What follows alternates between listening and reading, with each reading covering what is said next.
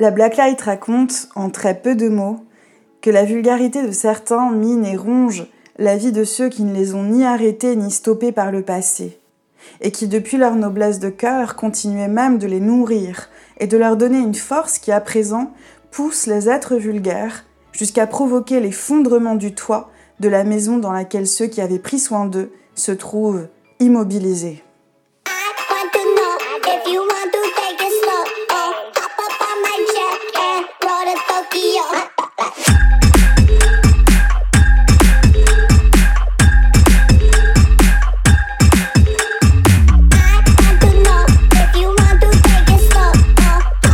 Ici, la lune révèle un point de stress dans le ciel, activant les symboliques du taureau mêlés à celles de la maison 7 et de la balance. Quelque chose pourrait se jouer là.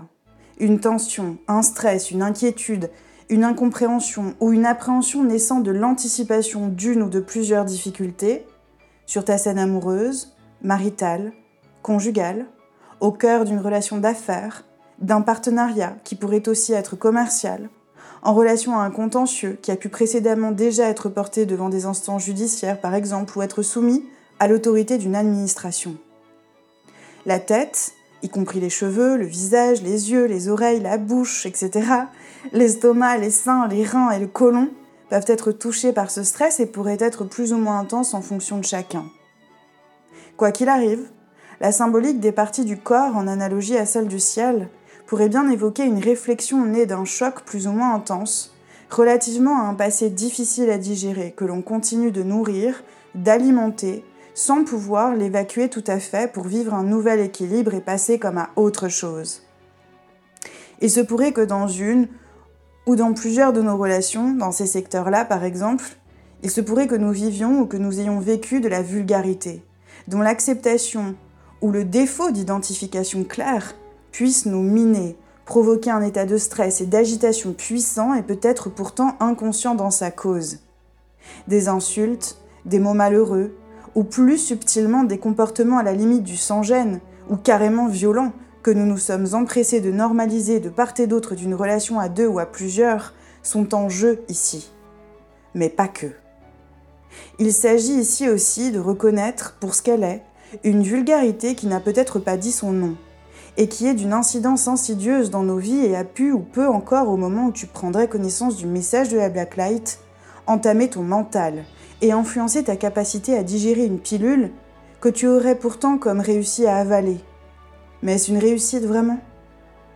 La vulgarité verbale, flagrante, pourrait alors se conjuguer avec un autre type d'expression vulgaire, lui non verbal et pourtant tout aussi communicatif, en lien à des comportements à de l'impolitesse répétée, à des actes d'un égoïsme forcené, traduit dans les faits comme dans les actes par des conversations en soi comme entre plusieurs personnes, relevant d'un dialogue de marchand de tapis un peu, de calculs mentaux en lien à l'amour et à l'altruisme, confondus avec l'attachement, avec le désir projeté sur autrui et le sacrifice pas si sacrificiel que ça, d'une ou de plusieurs personnes, espérant un retour sur des investissements qu'elles font passer pour des actes désintéressés depuis une culpabilité inconsciente apposée à leur rapport à la jouissance dans la matière, à leurs ressources et au rapport que ces personnes entretiennent au sein de leur couple et de leur partenariat, en lien au rapport qu'elles entretiennent également à leur corps, à la sexualité, aux finances qu'elles partagent ou qu'elles souhaiteraient partager.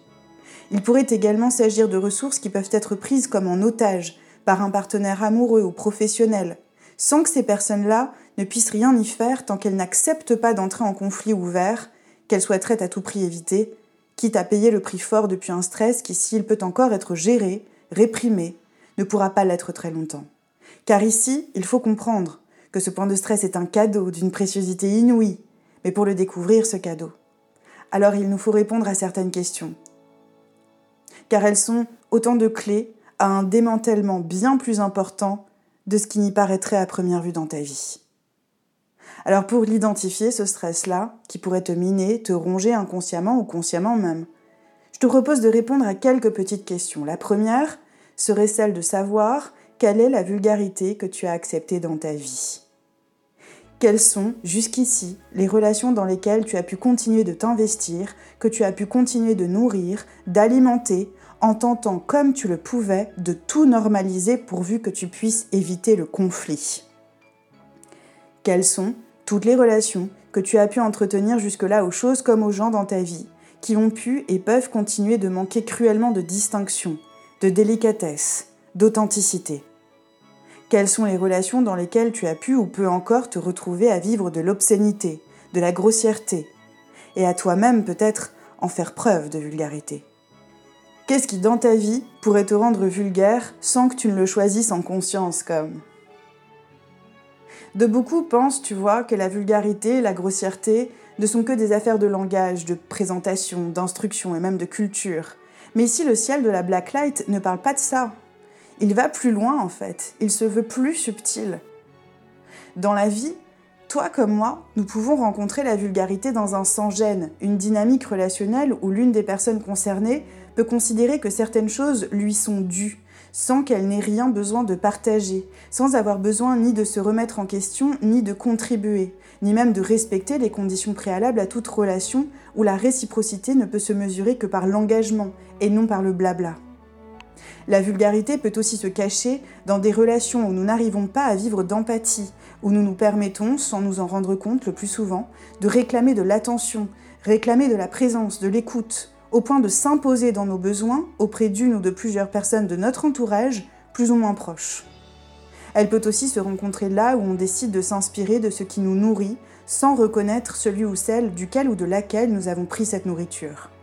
En se disant qu'elle est pour tout le monde de toute façon, puisque c'est Dieu qui donne.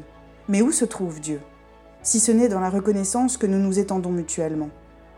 Si seulement nous pouvions éviter de récolter ce que nous semons parfois. Mais ça n'est jamais le cas.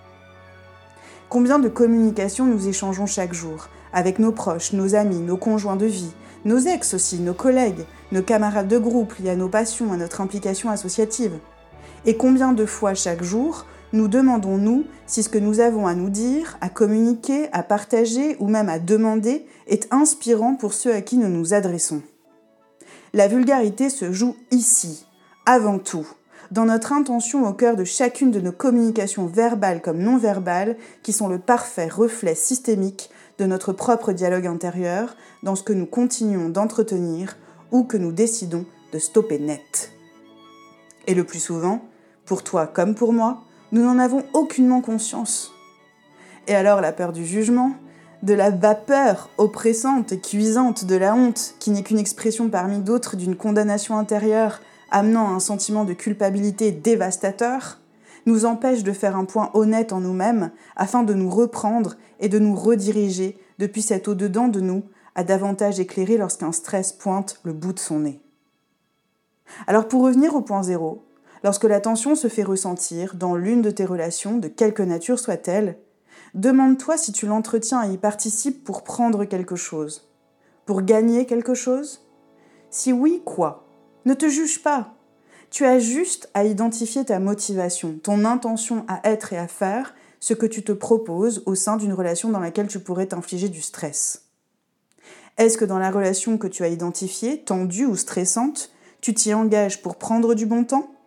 Brigues-tu un avantage quel qu'il soit?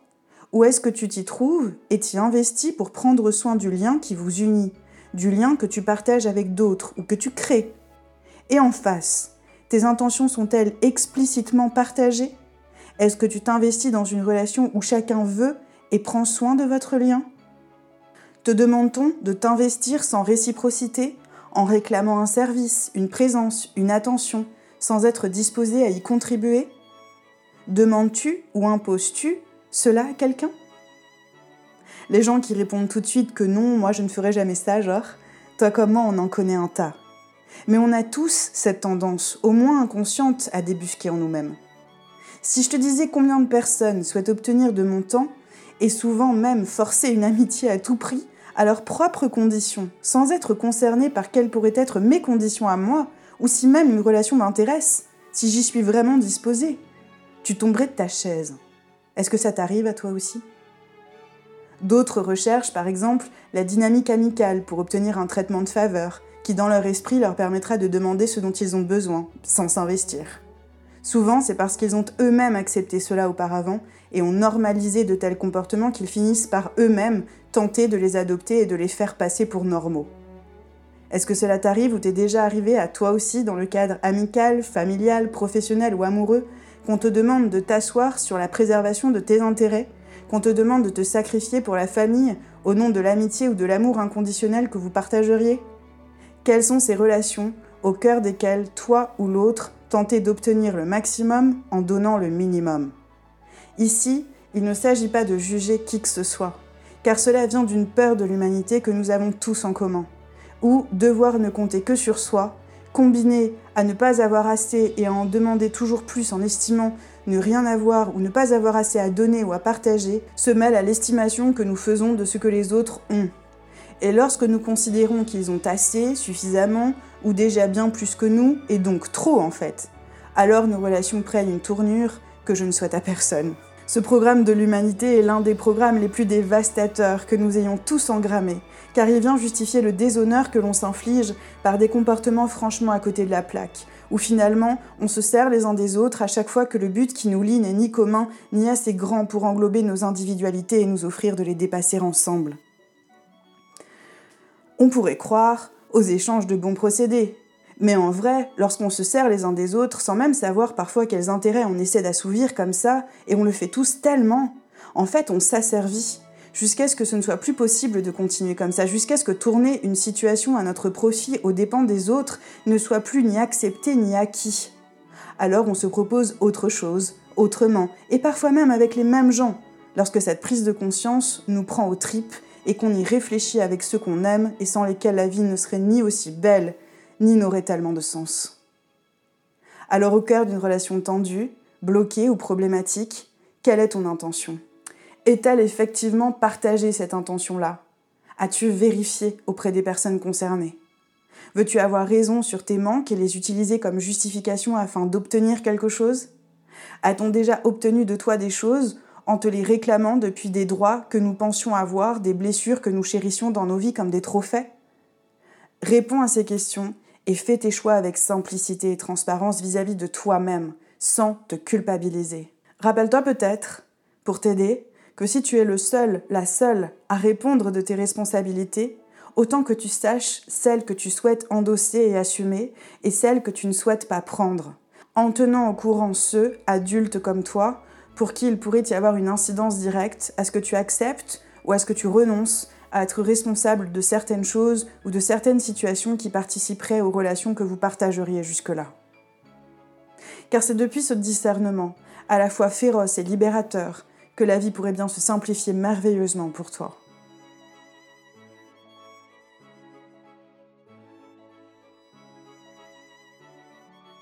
Tu imagines un peu? On voit tellement de gens vivre cette vie comme si elle était définitive. Elle ne l'est pas. On voit tellement de gens s'étrangler, embêter leur monde, depuis leurs croyances, leur défense et leur garde, à la fois alternée et intermittente au nom d'une discipline qu'ils essayent d'adopter et qui n'est pas la leur. Tout cela donne uniquement ce que cela peut donner. Des tu devrais tu devrais faire ci ou ça, tu devrais faire comme ci et pas comme ça, à qui jamais personne ne répond en riant. Et à quel moment tu vas la vivre, ta vie à toi, au lieu de t'occuper de la mienne Hein Dis-moi, ça m'intéresse Peut-être que personne ne répond ça. Car ceux qui acceptent l'ingérence, sur un plan personnel, professionnel, comme étatique même, n'ont pas encore décidé. Ils n'ont pas encore décidé de se voir en face et de rire, à la fois écœurés et émerveillés de toutes leurs expériences de la réalité. À la place, beaucoup iront s'apaiser et se nourrir de la soupe en écoutant depuis une voix limite pornographique et pas du tout naturelle d'autres personnes leur raconter que c'est le tome 2 de notre rendez-vous. C'est toujours la merde par ici pour tout le monde. Et ce qu'il vous reste à faire, c'est de consommer pour mieux prendre votre mal en patience. D'ailleurs, en parlant de consommer... Mais il y en a quelques-uns. Pas si rares que ça. Qui ne patienteront plus, ils ne patienteront pas, ils n'avaleront plus toutes ces pilules à la fois rouges et bleues, qui, quoi qu'il arrive, détraquaient leur algorithme. Certains dans ce monde sont sur le point, à un moment donné de leur vie, de devenir complètement fous, complètement siphonnés, complètement out of the line, après avoir flirté trop longtemps avec les bords de quelque chose de dangereux ou de transcendant. C'est comme on veut. Pourvu que se retenir de vivre ne soit plus aussi bandant finalement. Tu les reconnaîtras, ces fous. Ce seront ceux qui ficheront la paix à leurs conjoints de vie, à leurs amis, à leur mère, à leur père, à leurs enfants, qui ont fait ce qu'ils ont pu. Et de toute évidence, ce n'était pas assez, parce que ça ne l'est jamais. Tu les verras rire dans le métro en lisant un livre parlant d'un génome, soi-disant divin, écrit par un être délicieux, qui ne peut pas saquer sa propre humanité, et puis ressentir de la compassion pour les voies impénétrables du cerveau, qui feront tout, et jusqu'au dernier souffle, pour encourager cet être à se réconcilier avec lui-même, et grandir en humilité. Ces fous qui s'évanouiront un jour, et comme tout le monde dans la nature, et qui en attendant pas si sagement continuent d'aller aux chiottes, quand même, c'est bien aussi parfois de se le rappeler, de boire, de manger, de faire l'amour, la guerre, d'être en tristesse comme en joie, de péter un câble phénoménal et de laisser finalement à la compassion le dernier mot, te dire que c'est des conneries, tout ça. Faut vivre ta vie. Des tudevrétistes qui te rappelleraient, eux aussi, sans te l'imposer, que tout ce qui est magnifique, poétique, ne peut qu'être intense, présent, douloureux, oui, mais absolument pas souffrant. Absolument ni compliqué, ni soi-disant hors de portée tant que tu n'auras pas acheté tel truc, tel machin, acheté tel bijou fait depuis un matériau extrait de mine de sang sur les rives d'un pays d'Afrique qui lui n'a pas le bon code génétique divin apparemment. Changer telle chose en toi, ou lu tel livre dans ta vie. La vulgarité ultime dont parle la Blacklight de l'axe taureau-scorpion ici, c'est peut-être bien celle de ne pas la vivre la vie. De se croire avide de ce qui est mort et pas assez de ce qui est vivant. De vouloir être quelqu'un de mieux sans vérifier si on n'est pas déjà au fait de comment être soi, comment être à l'aise avec ça, avant d'aller chercher à incarner la grande. La grande quoi déjà? Mais si c'est de cela dont le cerveau a besoin, si c'est d'enseignements spirituels pour nous pauvres mortels dont le cerveau a besoin pour se soulager alors? Mais à quel moment on est juste bien? Quand on arrête de chercher à aller mieux peut-être? À quel moment se contenter de notre quotidien de la fragilité tellement immense et désarmante de l'ordinaire pourra-t-il devenir suffisant? Au moment où on cesse peut-être de fantasmer sur les mensonges de ceux qui se présentent en s'exposant comme ils ne sont pas en vrai, endettés jusqu'au cou et prisonniers d'une matrice bancaire dont ils n'évoquent rien au cœur de leur soi-disant spiritualo-spiritualité. Et c'est délicieusement gerbant et transcendant, si même de cela, on est prêt à s'en inspirer au moment où on zappe le mensonge, en disant qui on est sur le moment à ceux qui nous le demandent, et en laissant les relations qui n'en sont pas vraiment exploser, se briser en un millier de morceaux impossibles à réparer. Au moment précis où vivre la vraie vie devient plus excitant, désirable et orgasmique que tout le reste, que tout ce qui est juste extrêmement vulgaire en fait. Alors, cette vulgarité, elle se révèle dans toute sa beauté.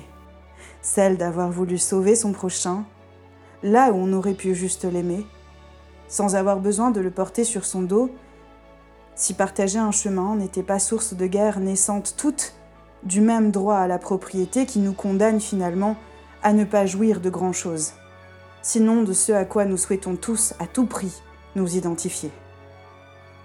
Alors la vulgarité devient ce droit à la nuisance, prolongement du droit à la propriété, de ce qui ne peut pas nous appartenir ou alors que de manière passagère tellement éphémère qu'on le confond en le rendant transmissible ce droit, d'avec le droit de jouissance dans la vie au lieu d'essayer de jouir d'elle. Qui n'a pas un jour tenté cela?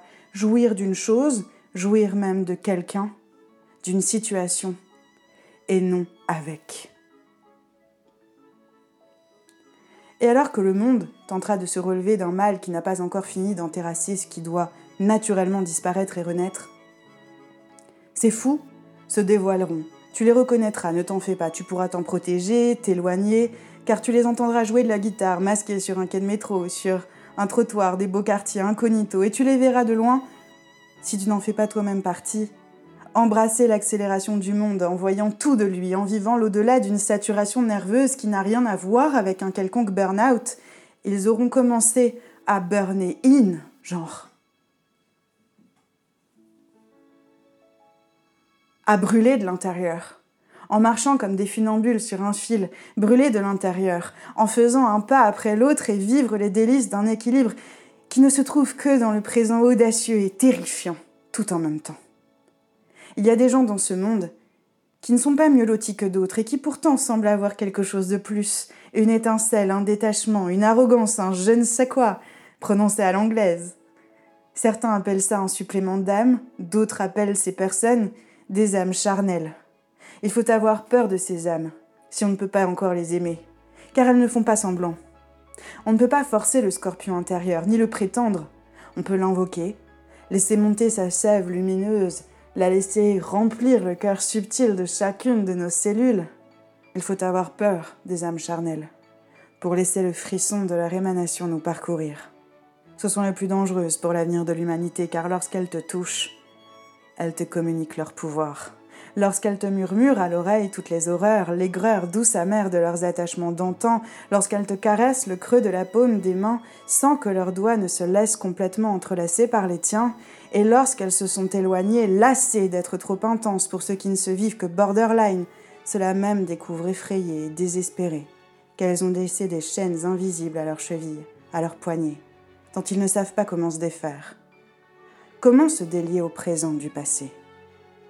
Mais les ont-elles laissées ou les ont-elles juste révélées sur leur passage? Quelles sont tes chaînes? De quoi te retiennent-elles? Et si tu ne sais pas, alors laisse-moi te poser la question un peu différemment, tu veux? Qui par le passé aurait pu ou aurait dû te sauver et ne l'a pas fait? Qui au présent? Essaies-tu de sauver? Sans y arriver quel est ce droit à la nuisance auquel tu acceptes de te soumettre?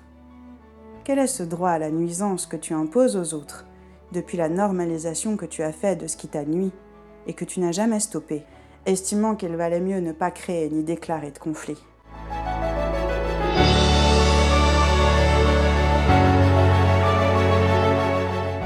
Respire. Tu fermes les yeux là? Mais t'as cru quoi qu'on allait faire une méditation guidée? On se connaît ou pas? Bon, pas de méditation au bonheur. C'est pas en méditant qu'on vit le bonheur. C'est pas vrai. Alors essaie juste de poser une main en bas de ton ventre, à la naissance de ton scorpion intérieur, on va dire. Maintenant, pose une autre main sur ta gorge. Une main délicate, jusqu'à ressentir ton cœur battre dans le creux des deux paumes de tes mains. Celle du haut, celle du bas. Et respire par ton bas-ventre. Si tu ne l'as jamais fait avant, ça te prendra peut-être quelques minutes ou quelques heures. Et si tu écoutes la blacklight avec des proches autour de toi, une maman, un ami, ton amoureuse, posez vos mains sur les ventres et la gorge les uns des autres, en veillant à être extrêmement délicat, c'est important. Et respirez. Tu verras pour t'en rappeler que le lien humain, respectueux et consenti, vaut toutes les méditations divines au monde. Il n'y a nulle part d'autre où aller que là où tu t'apprêtes à poser tes deux mains, si ce n'est pas déjà fait. Et si tu prenais ton temps, que tu laissais monter cette sève lumineuse en inspirant en toi toutes les douleurs, toutes les blessures, toutes les failles de tes relations et du monde entier, et en expirant avec délicatesse et puissance tout ce que tu voudrais voir apparaître dans ta vie comme par magie, alors cela pourrait bien arriver. Inspire le pire, expire le meilleur. Et dans ce monde, tu découvriras à présent que ceux qui courent après ce qui s'achète cherchent désespérément l'expérience de l'âme charnelle, qui inspire le pire et expire le meilleur. L'expérience du silent pulse, d'un point de non-retour orgasmique, qui ne se vit que dans le vertige ineffable du processus de création de réflexion et de plongée sous-marine dans l'abîme de ce que l'âme appelle à mettre au monde, sans performer, sans forcer. Tu as vu? Pas besoin de la pistis Sophia.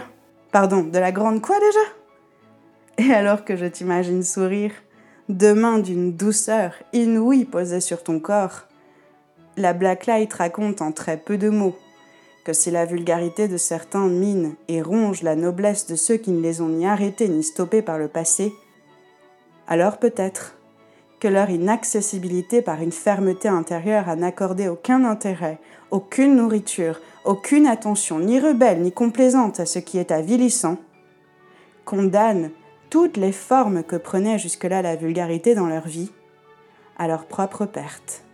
Car la négation ne peut subsister que par un concours extérieur qui, retiré, se révèle à elle-même et disparaît. Parce qu'ils auront un jour décidé, dans un fuck-off d'une élégance rare, qu'ils avaient juste autre chose à vivre.